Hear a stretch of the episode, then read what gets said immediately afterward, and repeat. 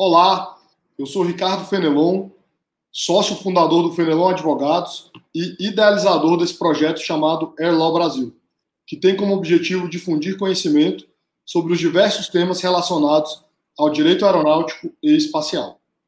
Essa ideia surgiu a partir de inúmeras mensagens que recebi nos últimos anos, tanto de colegas advogados quanto de estudantes, interessados em se especializar na, na matéria. Ao longo das próximas semanas, eu vou conversar com os maiores especialistas do Brasil no assunto, para que eles possam contar um pouco sobre suas trajetórias profissionais, bem como avaliar um ou outro tema mais específico. Hoje temos a honra de receber o Dr. Marcelo Honorato, juiz federal titular e autor de diversas obras de direito aeronáutico, com destaque ao livro Crime, Crimes Aeronáuticos, Sucesso Editorial e atualmente na quarta edição. O doutor Honorato é mestrando em Direito, especialista em Direito Constitucional, Direito do Estado e Direito Processual, piloto de linha aérea de helicópteros e ex-investigador de acidentes aeronáuticos. Doutor Honorato, seja muito bem-vindo ao Airlaw Brasil. Muito obrigado por ter aceitado nosso convite. É, muito obrigado, doutor Ricardo, pela essa oportunidade. Fico muito grato de poder compartilhar com vocês as minhas experiências, tanto profissionais e quanto na área doutrinária, né, especialmente na área criminal. E poder também a gente bater um papo mais informal, né, sobre essa área que é uma área ainda pouco desenvolvida no Brasil do direito aeronáutico, mas que tem um campo muito vasto, uma quantidade de profissionais que atuam muito elevada. Então, é, realmente é um solo muito fértil, né, para a gente poder conversar. Então, muito obrigado por estar aqui com vocês. Nós que agradecemos, é, é realmente uma honra. Doutor Honorato, é, será que você podia no, nos contar um pouco como que chegou ao direito aeronáutico, como que... Porque, assim, não é uma área muito comum, né?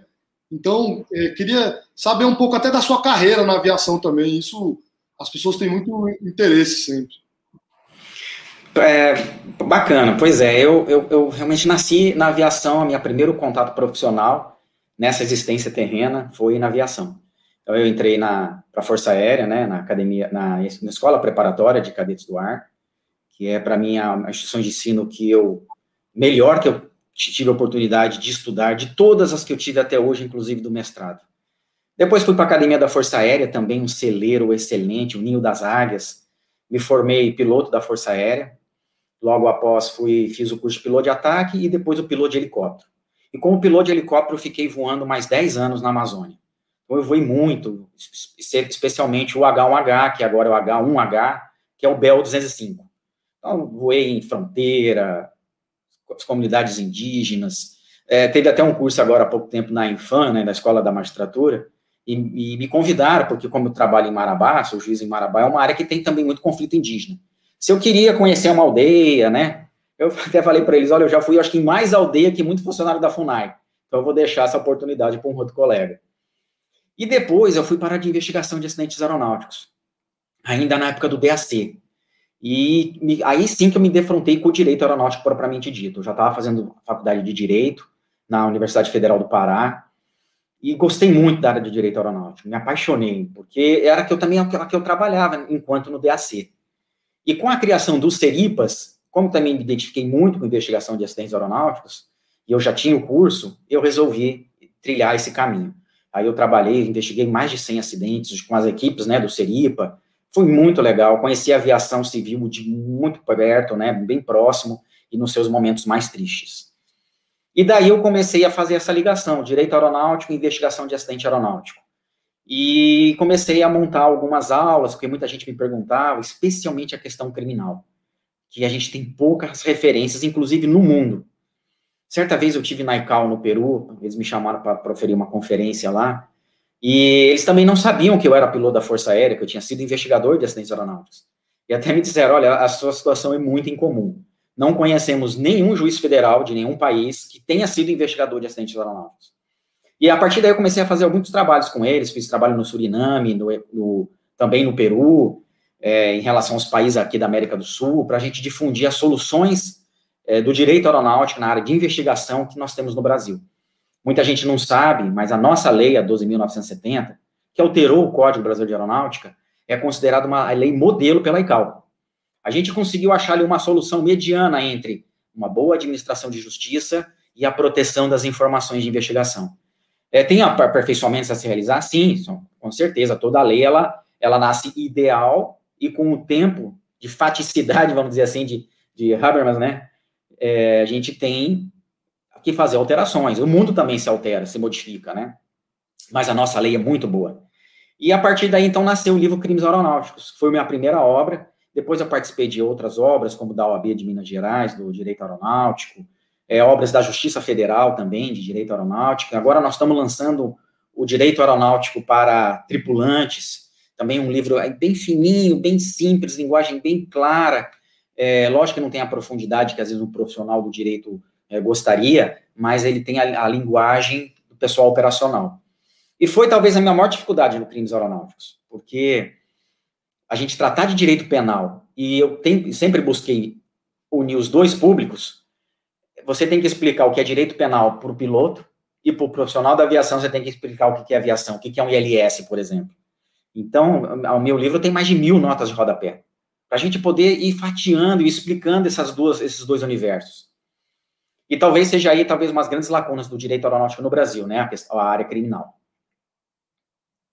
É, sem dúvida, tem que explicar o direito penal não só para o piloto, para o tripulante, mas também para o advogado que trabalha só com direito é. aeronáutico, porque é, nem sempre no direito a gente entende sobre tudo, né?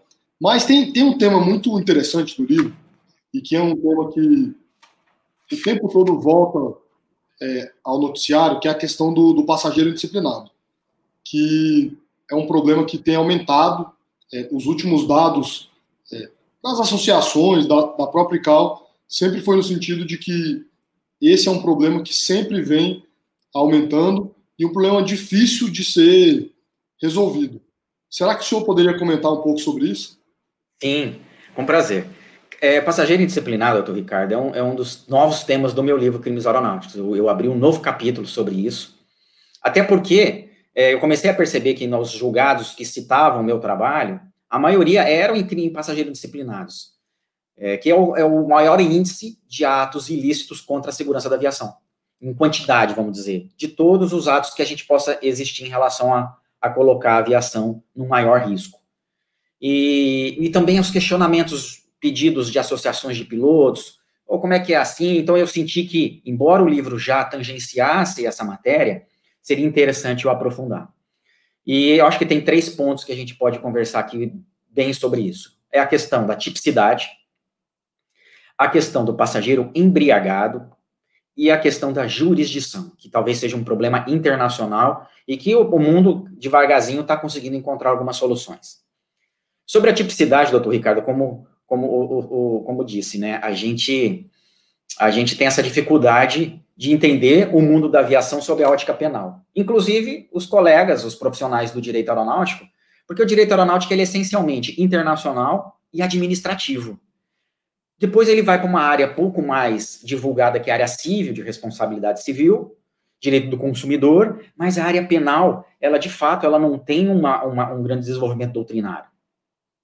E a tipicidade, ela tem um papel central. Os tribunais, eles têm revigorado, isso no meu livro tem vários casos, em que para configurar o crime de atentado contra a segurança do transporte aéreo, que é o artigo 261 do Código Penal, que é a conduta de algum passageiro colocando em risco a aviação, tem dois requisitos, são vários requisitos do tipo, né? Mas dois principais que geralmente geram absolvição. Primeiro, o dolo.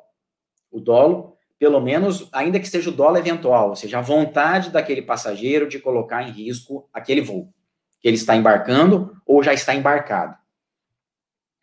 E, e aqui os tribunais têm sido muito exigentes. Ainda que um dólar eventual, vamos dizer assim, não, ele, ele poderia prever essa situação, né, ele, ele, ele, ele acabou provocando um dano à aeronave durante uma discussão, mas será que ele queria colocar em risco a aeronave? Então, são questões que acabam, no âmbito criminal, restringindo muito as condenações. É, eu... só, um, Sim. Só, só um parênteses. É, um, um, passageiro mesmo que toma um remédio e, às vezes, por uma situação fica é, indisciplinado, dificilmente você consegue provar que ele sabia que tomando aquele remédio colocaria em risco. É muito difícil, né? Eu imagino. É, verdade. E aí a gente entra um pouquinho na questão do passageiro embriagado, vamos dizer, não por álcool, mas sobre substâncias psicoativas, né? E às vezes realmente ele pode até tomar um remédio pela primeira vez, ou o médico começou a passar naquele momento e não sabia das repercussões que poderia ter, e no momento do crime ele não tinha todas as suas faculdades mentais. Embora o nosso Código Penal ele tenha uma ele, ele tem ele seja bem exige, ele exige muito nesse ponto, porque por exemplo, a, a embriaguez voluntária, ela pelo Código Penal não isenta da pena. O que é muito questionado na doutrina, porque no momento do crime ele não tinha as suas faculdades mentais, a sua capacidade de decidir. E aí, que eu, daqui a pouco eu acho que eu posso voltar nesse tema, só para fechar a tipicidade, é, às vezes também o Ministério Público ele acaba a, colocando a, a conduta no, na, na, segunda parte do artigo 261, que é impedir ou dificultar a navegação. Ou seja, ah, o passageiro ele fez com que ocorresse um pouso, de, um pouso intermediário para o desembarque, ou atrasou a decolagem, ou seja, ele impediu a navegação aérea.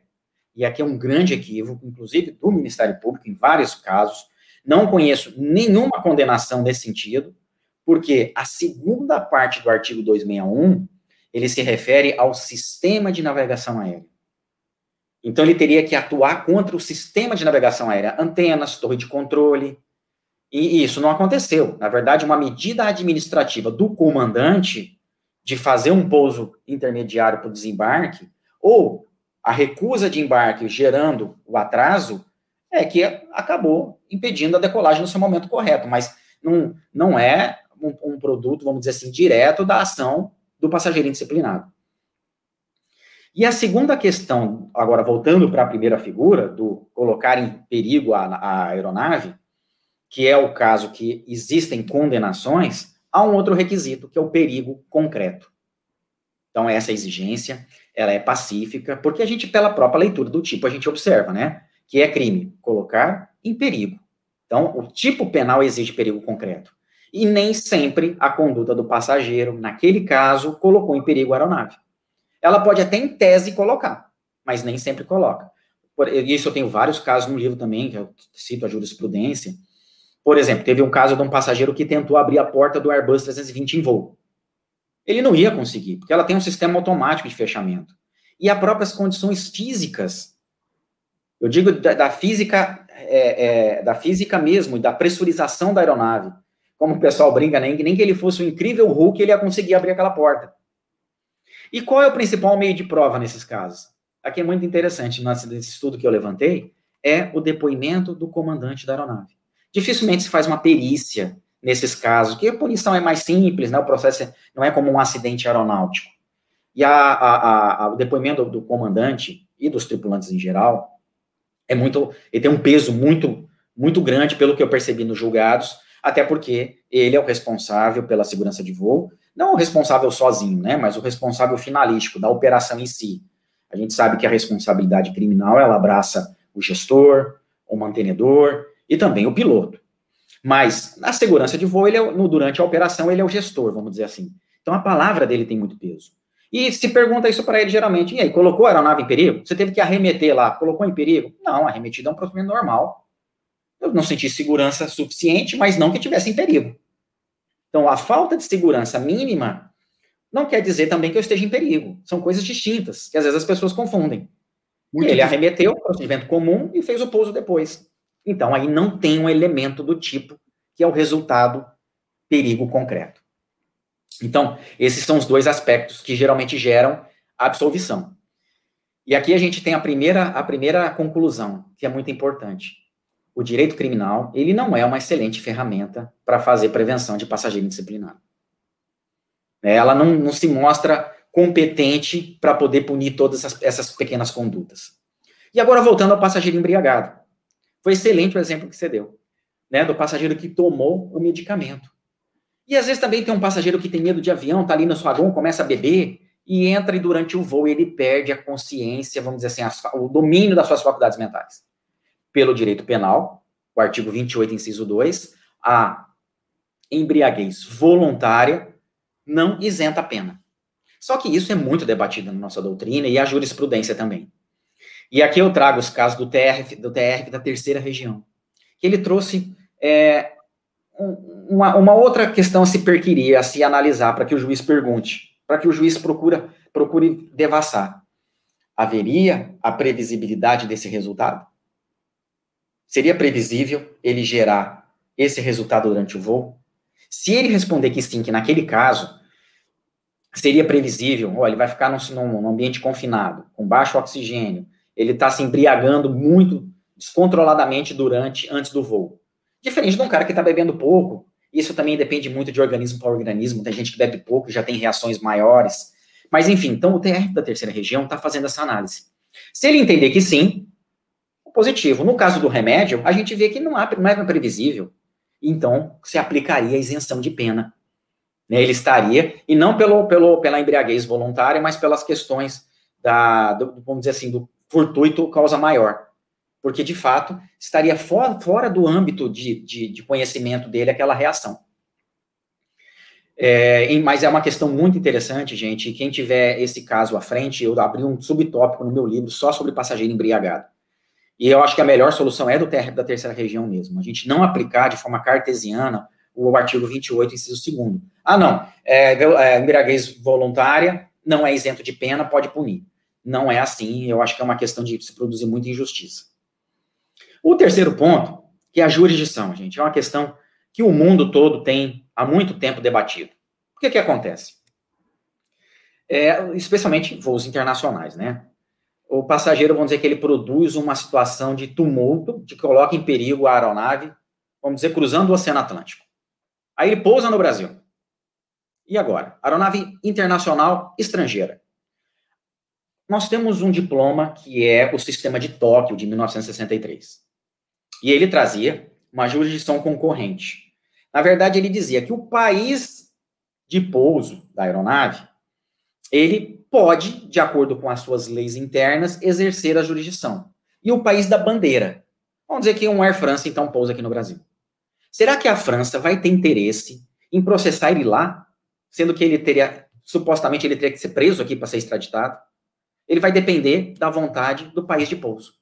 E o país de pouso, às vezes, de acordo com a sua lei, fala, não, foi em água internacional, aeronave estrangeira, por exemplo, no Brasil, não teria jurisdição. Então, a gente teria um país em que recebe aquela pessoa que tem o desembarque do infrator e não consegue nem extraditar. E, às vezes, não tem nem, nem tratado de extradição. Então, a impunidade em voos internacionais passou a ser uma regra muito comum. E isso agravou porque se não tem um freio mínimo, e a gente no Brasil a gente não tem nenhum freio administrativo, no finalzinho eu vou só comentar um projeto de lei muito interessante, inclusive a Associação dos Juízes Federais, a nossa Comissão de Direito Aeronáutico, a gente se debruçou sobre esse PL, estamos, já emitimos uma nota técnica, estamos aguardando só a designação de um relator né, no Congresso, projeto muito bom, que é o 3.111 de 2019. Mas voltando, então qual foi a solução? Aí foi, teve a Convenção de Montreal de 1971. Essas, esses novos estudos também eu tive que incorporar, tá, no meu livro, que eu já tinha o capítulo de jurisdição, mas eu resolvi detalhar isso. O que, que eles fizeram, Montreal?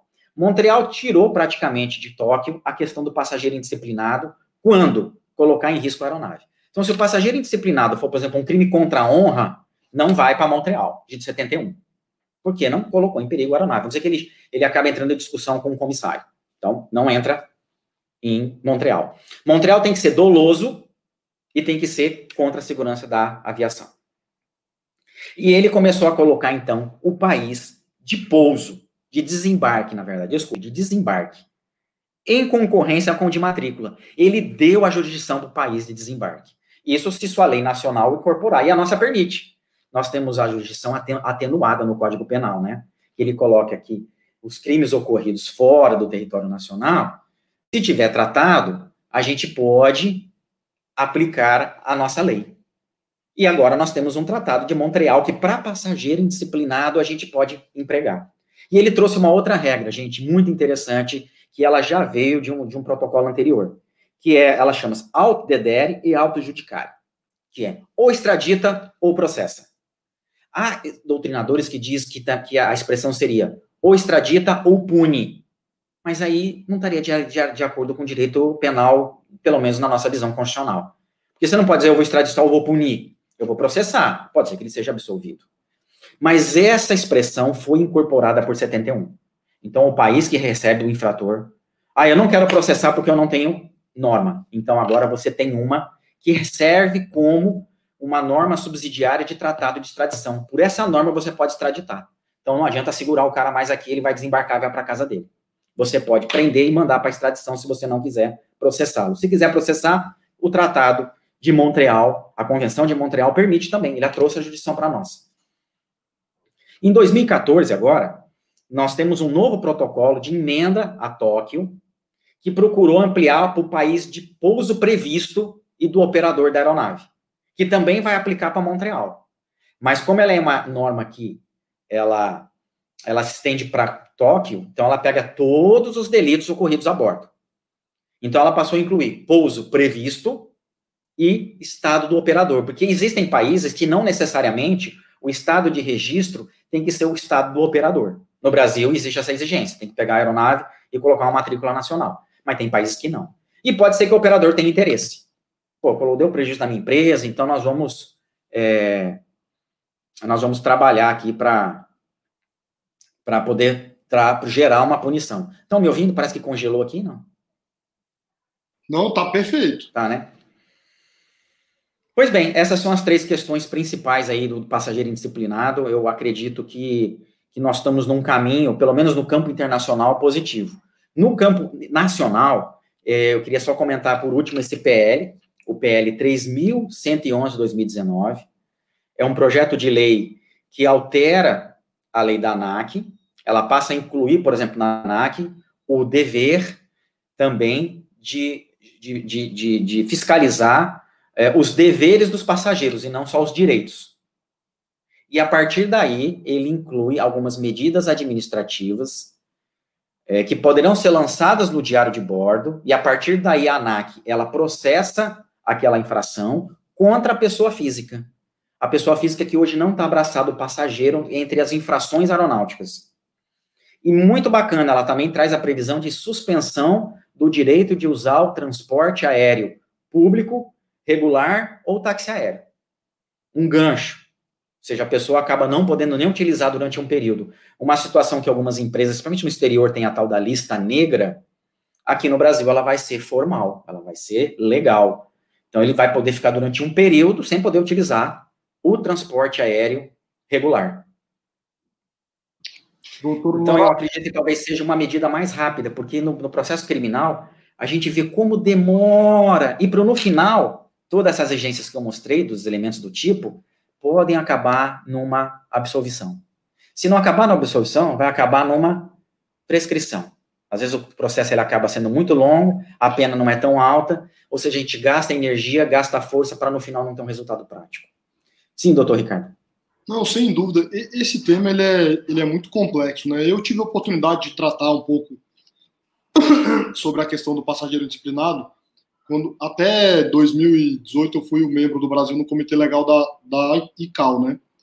E, e a ICAO vem nas últimas reuniões do comitê jurídico sempre tratando aí do, do protocolo de 2014, tentando com que os países é, é, ratifiquem, internalizem.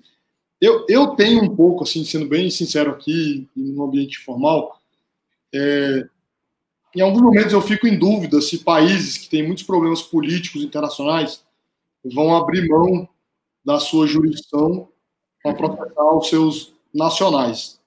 É, isso me, me deixa um pouco assim, é, sabe, desanimado. Por, por, outro lado, é, eu concordo plenamente com o senhor que o caminho talvez não esteja no direito criminal, e sim no direito civil, na parte de, de responsabilidade civil mesmo. É, porque no, nos voos internacionais, um dos maiores problemas são aqueles pousos intermediários, né?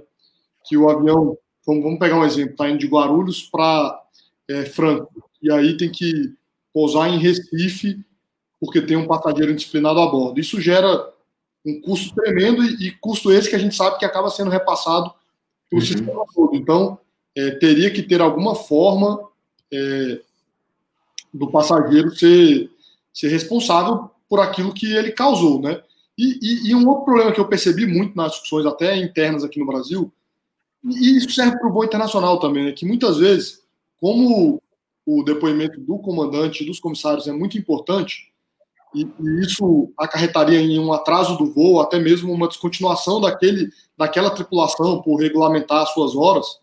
Aí muitos, muitos comandantes preferem, ah, não, deixa isso para lá. E aí depois é. fica é, punir. Então, assim, é um problema complexo e que no mundo inteiro ainda estão buscando alguma solução, né? Porque acontece e você não tem nem, nem punição, nem responsabilização, acaba ficando por aquilo mesmo, né?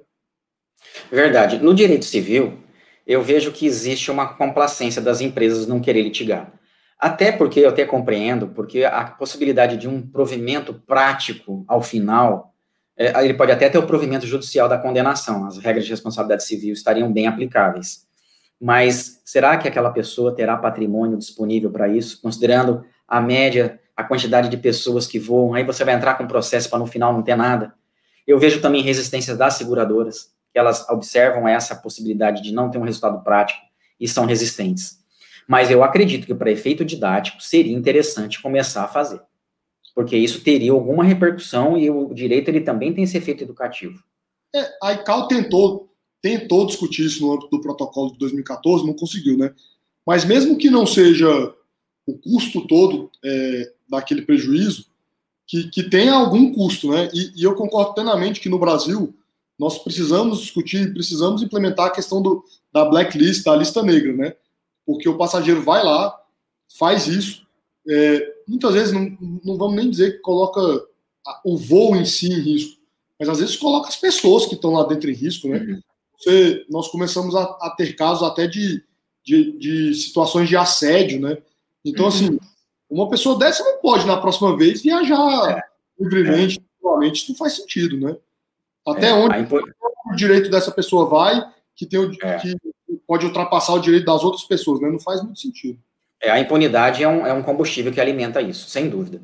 Por isso que eu entendo que para o Brasil, talvez a solução desse PL, da sanção administrativa, seja, vamos dizer assim, no custo-benefício a melhor. Porque tem a aplicação de uma multa de 5 a 10 mil, o gancho, a tripulação não vai ter que parar, porque ela vai lançar no diário de bordo, e ali é praticamente o início de uma autuação administrativa. Depois a ANAC intima uma pessoa, notifica para ela se defender.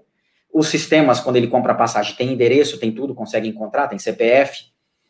E tudo bem que a empresa não vai ter ressarcido todos os aqueles prejuízos, mas a, a possibilidade dela conseguir isso também judicialmente é ser pequena. Então pode ser que seja um caminho mais curto. E, e, a gente sabe que o Poder Judiciário, ele não entra muito no mérito de uma infração administrativa. Qual é o poder, por que, que o Poder Judiciário vai, vai analisar? a legalidade, o controle de legalidade. Houve direito à ampla defesa, contraditório, ele tem direito a recurso, ele foi notificado pessoalmente, ou mal notificado através do endereço, enfim, questões formais. A gente não vai dizer se está certo ou se está errado, a não ser que sejam questões absurdas, que aí o Poder Judiciário interfere. Pelo menos Agora, é, fora... constrange, né? Sim, é. O constrangimento que ele pode, pode, pode sofrer disso, né? Agora, Pode ser que, então, por isso que eu acredito que a medida administrativa para a realidade brasileira talvez seja uma boa solução. Ela é mais rápida, não para o voo e tem alguma punição. Sem dúvida, concordo com o senhor. Essa nota técnica que a Associação dos Juízes Federais produziu já está pública no processo do PL? Não, não está, porque a gente está aguardando designar relator e está tudo parado lá no Congresso, né? E aí o nosso, o pessoal da JUF eles até entraram em contato comigo esses dias, falou, oh, doutor, vamos aguardar designar o relator para a gente poder entregar em mãos a ele, se eu estiver em Brasília, alguém, algum membro da nossa comissão lá estiver também conversa. Mas assim que a gente puder publicizar, eu vou enviar para vocês, porque é, existem outras, outros ramos da sociedade brasileira que podem ter outras sugestões também. E podem complementar as nossas questões que às vezes a gente não visualizou. E a gente dá uma força para esse projeto ele andar, porque hoje o que nós temos é nada não, ninguém entra no campo civil, praticamente, e no aspecto criminal, as condenações são muito poucas. Até porque os tipos penais são exigentes, como eu expliquei aqui. Então, hoje está meio fácil, está meio, tá meio tranquilo para quem faz bagunça dentro do avião, né? Sim, sim. Não, com certeza. Quando a gente vai acompanhar e, e aí a gente fica atento para disponibilizar aqui assim que sim, sim. a nota técnica é, for. Doutor Honorato, Estamos chegando aqui ao final de, dessa conversa super interessante, dessa aula, né? Para todos que tenham interesse no assunto. É, no final, a gente sempre pede para o nosso convidado dar uma dica, um conselho para os estudantes e para os colegas advogados que, que tenham interesse em se especializar na área. Olha, eu daria dois conselhos. Primeiro, é, procurem textos com boas referências bibliográficas. É, hoje a gente tem muitos livros que estão nascendo no direito aeronáutico. Como a gente estava conversando com o doutor Ricardo aqui antes da gente começar, o direito aeronáutico está começando a respirar no Brasil depois de passar décadas hibernando. É, e a gente tendo uma aviação tão vertente, a gente sendo grupo 1 da ICAO, ou seja, aqueles que fomentam a legislação e a gente não tinha uma ressonância no mundo doutrinário. Mas também, por outro lado, às vezes acontecem, aparecem alguns trabalhos que, que às vezes falta uma certa, um certo alicerce, é, até com a questão operacional. Então, é muito importante, quando forem utilizar em algum estudo, algum, algum trabalho doutrinário, vejam bem quais são as referências desse trabalho. Mas nós temos muita, muita coisas boas, muitos livros bons que estão vindo, que estão somando. E o segundo aspecto é o seguinte, a aviação, ela, ela precisa de uma fundamentação operacional. Então, sempre se cerquem de pessoas que têm uma boa experiência na aviação, ou naquele ramo da aviação que vocês vão trabalhar. Ah, eu vou fazer uma defesa de alguém que houve um, um, um acidente no transporte aéreo, transporte de carga. Ou procure um piloto de carga, um piloto experiente daquele mundo, para ele poder lhe trazer a realidade. Isso faz uma diferença muito grande no processo, gente. Ah, e eu digo agora para vocês, não tão apenas como doutrinador, mas também como juiz. Às vezes a gente recebe um emaranhado de publicações, o direito aeronáutico, ele também tem muita coisa. A gente for ver a regulamentação da ANAC e da ICAO, são centenas de atos e de, e de diplomas, né? Então isso acaba embaralhando a cabeça do juiz. Agora, quem traz elementos fáticos, práticos, bem, bem demonstrados, tem uma maior chance. E eu digo isso principalmente na, na, na questão criminal.